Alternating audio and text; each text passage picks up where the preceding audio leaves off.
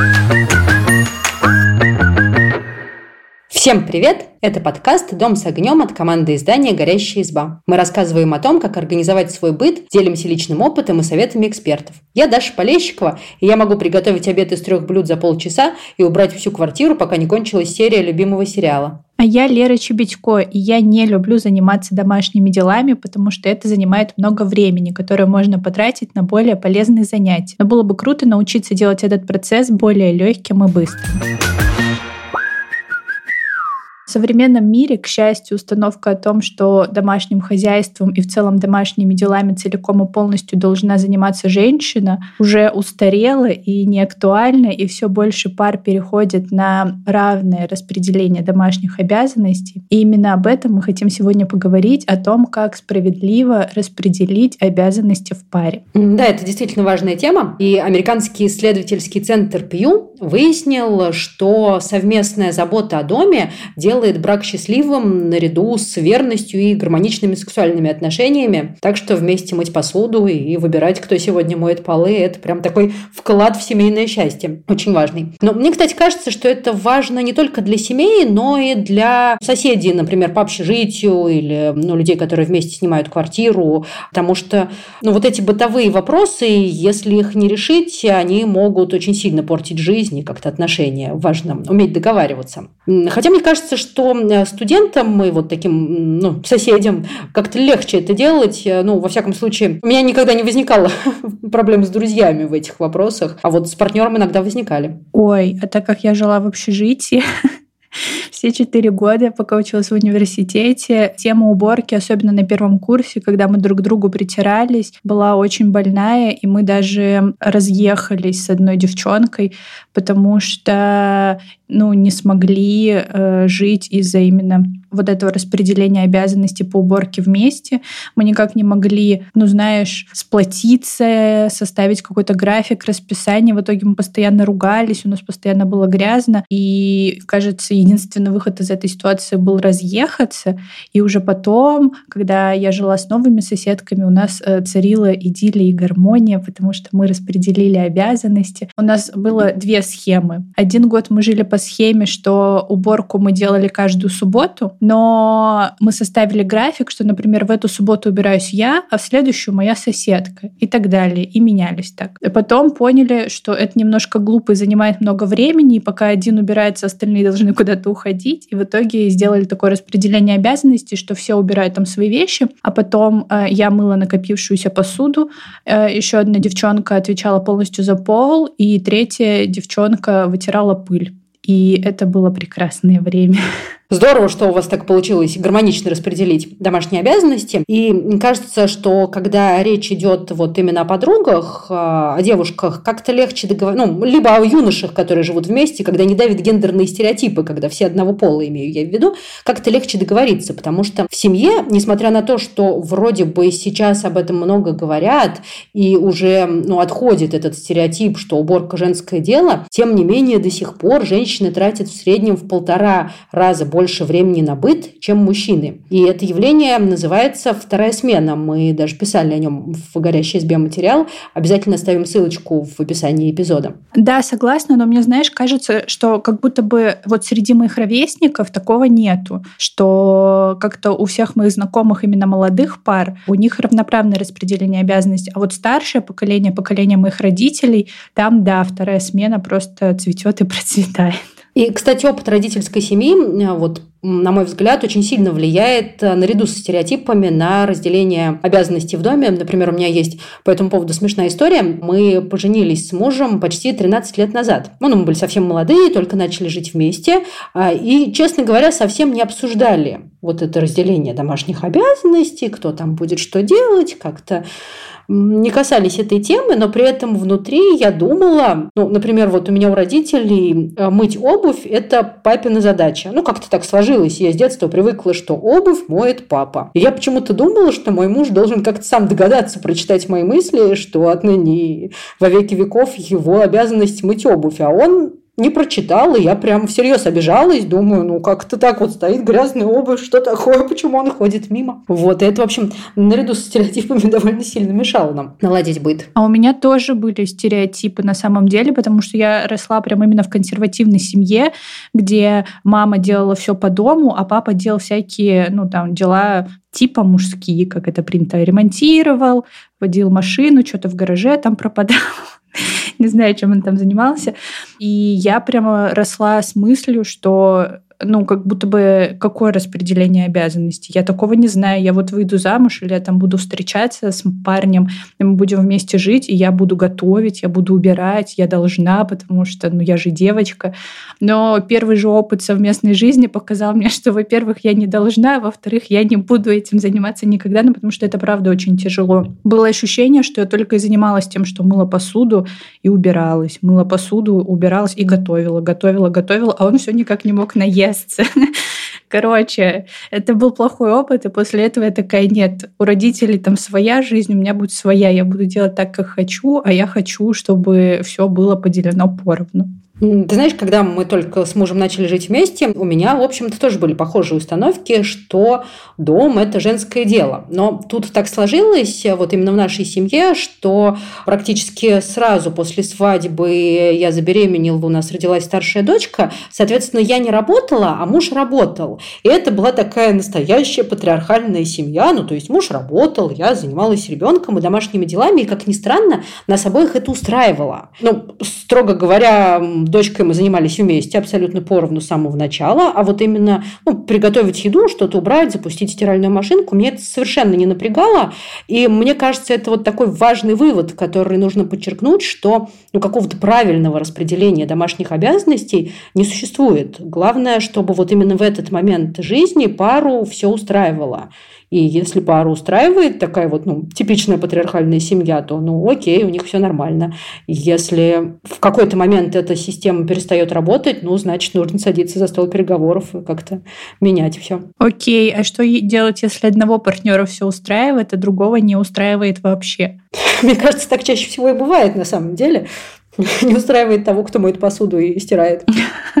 Это сложный вопрос, и чтобы в нем разобраться, а, мы поговорили с психологом Оксаной Стрижковой, и она рассказала, как обсуждать с партнером сложные вопросы, не обязательно уборку, но уборка – это один из таких а, точек преткновения, так, чтобы получился диалог, и этот разговор не скатился в скандал. И вот самый важный пункт, который у меня, честно говоря, сложно получается, это говорить в комфортной обстановке. То есть вот не в тот момент, когда в раковине гора посуды, и ты ее ненавидишь, видишь, и хочется разбить эти тарелки об пол, ты разворачиваешься и говоришь, да, Коля, вот так не надо. Надо, когда чисто, спокойно, и, в общем, есть силы вести диалог, а не спорить по этому поводу и не ругаться. А второй момент, э, который она говорит, э, и мне тоже кажется он очень важным, что общаться нужно из позиции взрослого. Мы долго с этим разбирались, что же это значит. А значит это то, что часто в отношениях люди занимают ну, позицию ребенка, то есть начинают капризничать, обижаться,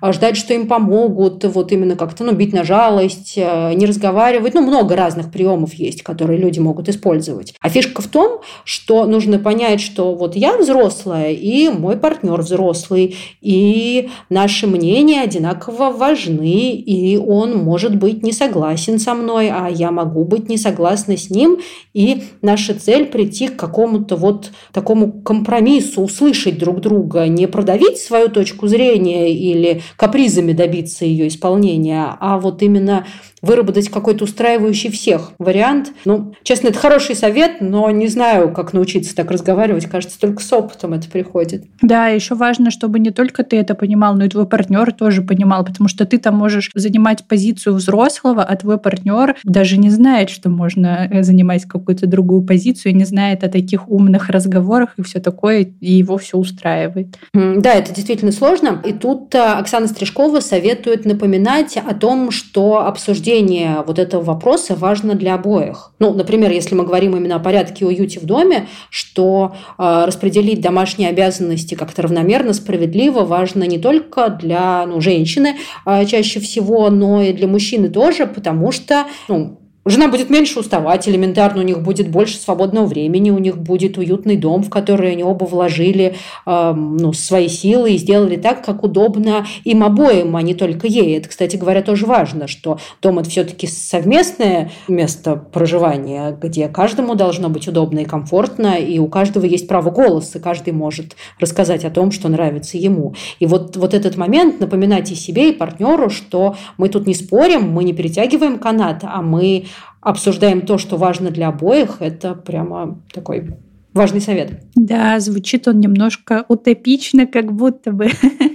Ну ладно, допустим, мы сели, поговорили, все обсудили и решили, что да, действительно, мы готовы что-то менять. А что делать дальше? А дальше важно оценить, как ситуация выглядит сейчас. То есть, что реально каждый сейчас делает для дома и для совместной жизни, для ее организации, обеспечения. И вот для нашей пары этот момент оказался самым сложным. Хотя, возможно, не только для нашей, потому что, кажется, люди склонны преувеличивать свой вклад и преуменьшать чужой. И каждому из нас казалось, что я тут целыми днями только и делаю, что вот какие-то важные задачи решаю, убираюсь, мою, оплачиваю счета там, и так далее, а другой ничего не делает. И тут вот засада с домашними делами в том, что многие из них, к сожалению, не видны. То есть, когда ты моешь посуду и стираешь носки, это незаметно. Заметно, когда ты перестаешь это делать. И вот тут эм, именно выяснить вклад каждого может помочь, ну, прямо реально вести дневник. Можно даже с временем, что конкретно ты сегодня сделал для всеобщего блага, там, помыл посуду, не знаю, платил счета,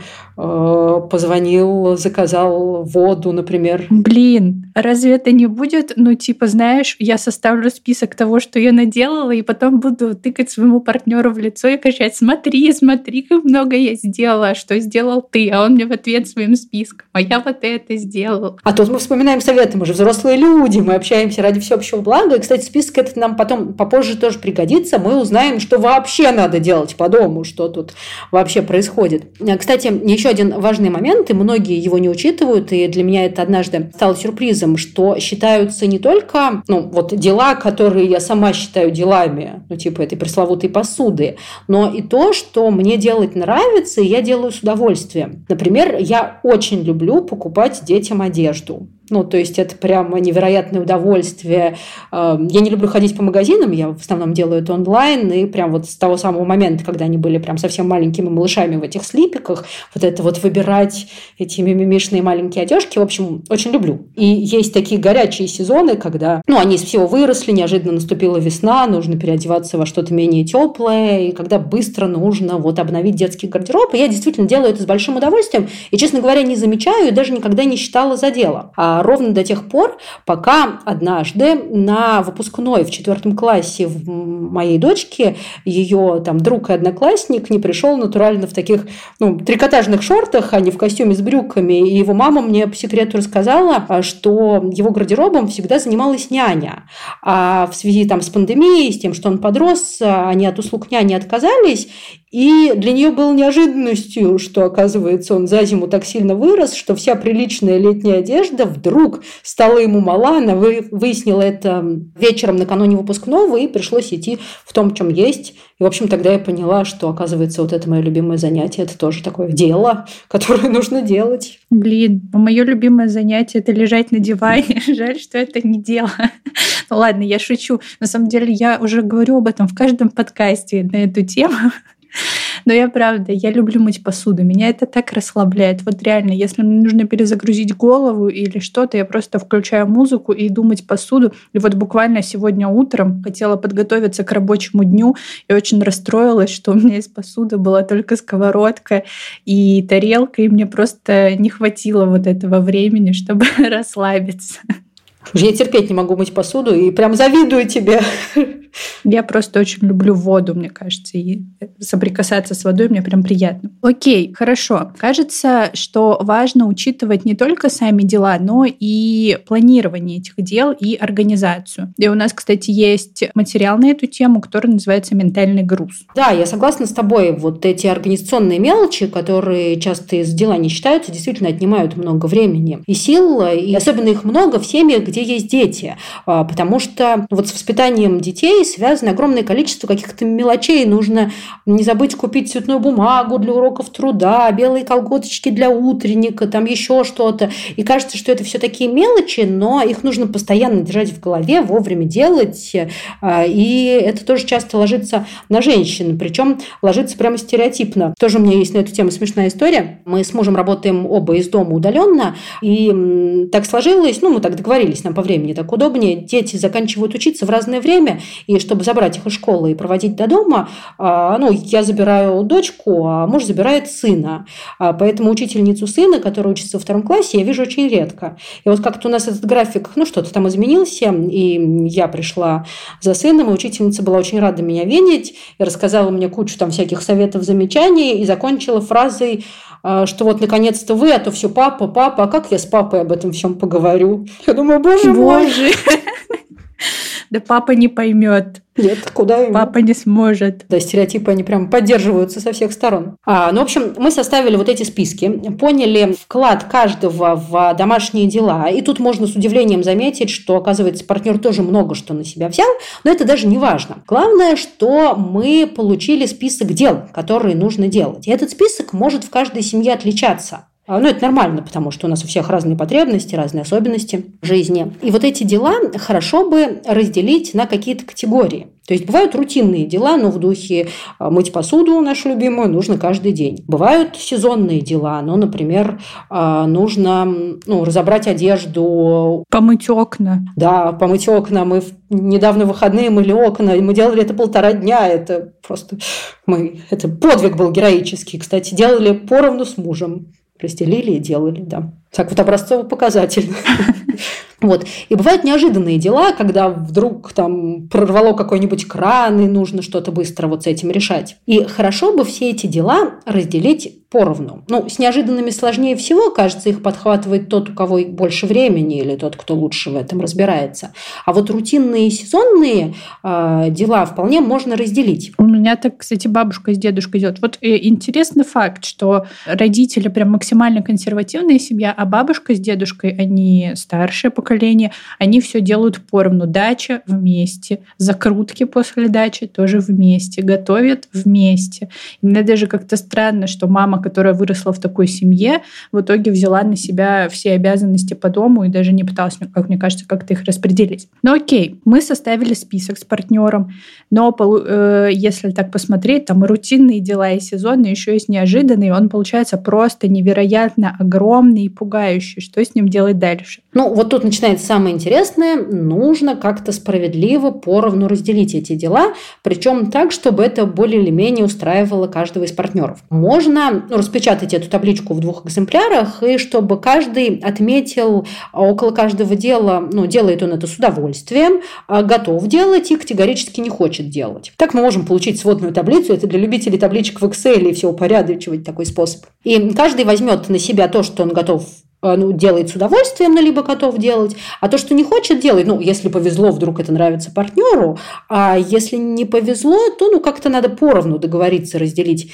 э, эти дела, либо тоже вполне разумный вариант, ну, от чего-то можно отказаться, либо делегировать. Ну, например, узнать, сколько стоят услуги клининговой компании, которая там пару раз в месяц будет а, приходить и мыть полы и сантехнику. Возможно, это тоже подходящий вариант а, для некоторых пар. Слушай, а вы как-нибудь привлекаете к домашним делам детей? все-таки они уже взрослые, их там можно, например, ну не заставить, но попросить мыть посуду, например, или протереть пыль. Меня всегда мама пыль просила протереть, и я протирала пыль. Меня тоже мама всегда просила протереть пыль, и теперь в моем доме нету никаких статуэточек, вазочек, потому что это мой кошмар детства, что надо это все сначала снять с полок, потом протереть пыль, а потом расставить обратно. Такие вот детские травмы. А тогда мы привлекаем детей, конечно, когда речь идет о распределении обязанностей, тут речь идет о всех, кто в этой семье живет, и о детях тоже. А у меня а, сыну 8 лет, а дочке 11, то есть они вполне уже такие подрощенные дети, которые много что могут делать сами, и у них есть свои обязанности. Например, они а, разбирают посудомоечную машину и загружают туда грязную посуду. Ну, например, на обед это делает сын, на ужин дочь. Они как-то сами договорились, как они это будут делать. А, но тут очень важно, кстати говоря, соблюдать этот график, чтобы все было справедливо, потому что если вдруг ну, что-то идет не так, например, мы вечером идем в гости, ужинаем не дома, и кто-то пропускает свою очередь, второй очень сильно возмущается, что теперь тот должен разобрать посудомойку лишний раз, потому что что-то пропустил. Ну, мне кажется, да, соблюдать график довольно тяжело. У меня была такая ситуация, что я месяц жила с другом, и так получилось, что он почему-то не работал этот месяц, то ли в отпуске был, то ли что. А я прям работала, причем работала в офисе, э, в университете, в приемной комиссии. Это было ужасное время. Я приходила домой без сил, и, по сути, он делал все дела сам.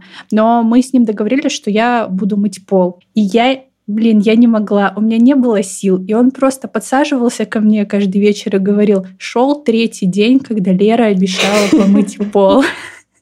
И я чувствовала свою вину, но понимала, что я не могу, но настолько у меня вообще просто нет энергии никакой. Да, это тоже, кстати говоря, важно. И э, когда распределяешь э, дела, важно делить их ну, не по времени, а по усилиям. И комфортная для обоих ситуация может быть не поровну, что вот я час убираюсь, и ты час убираешься. Например, у нас с мужем во время еженедельной уборки муж полностью пылесосит квартиру и моет все полы, она у нас достаточно большая, так что это действительно занимает довольно много времени.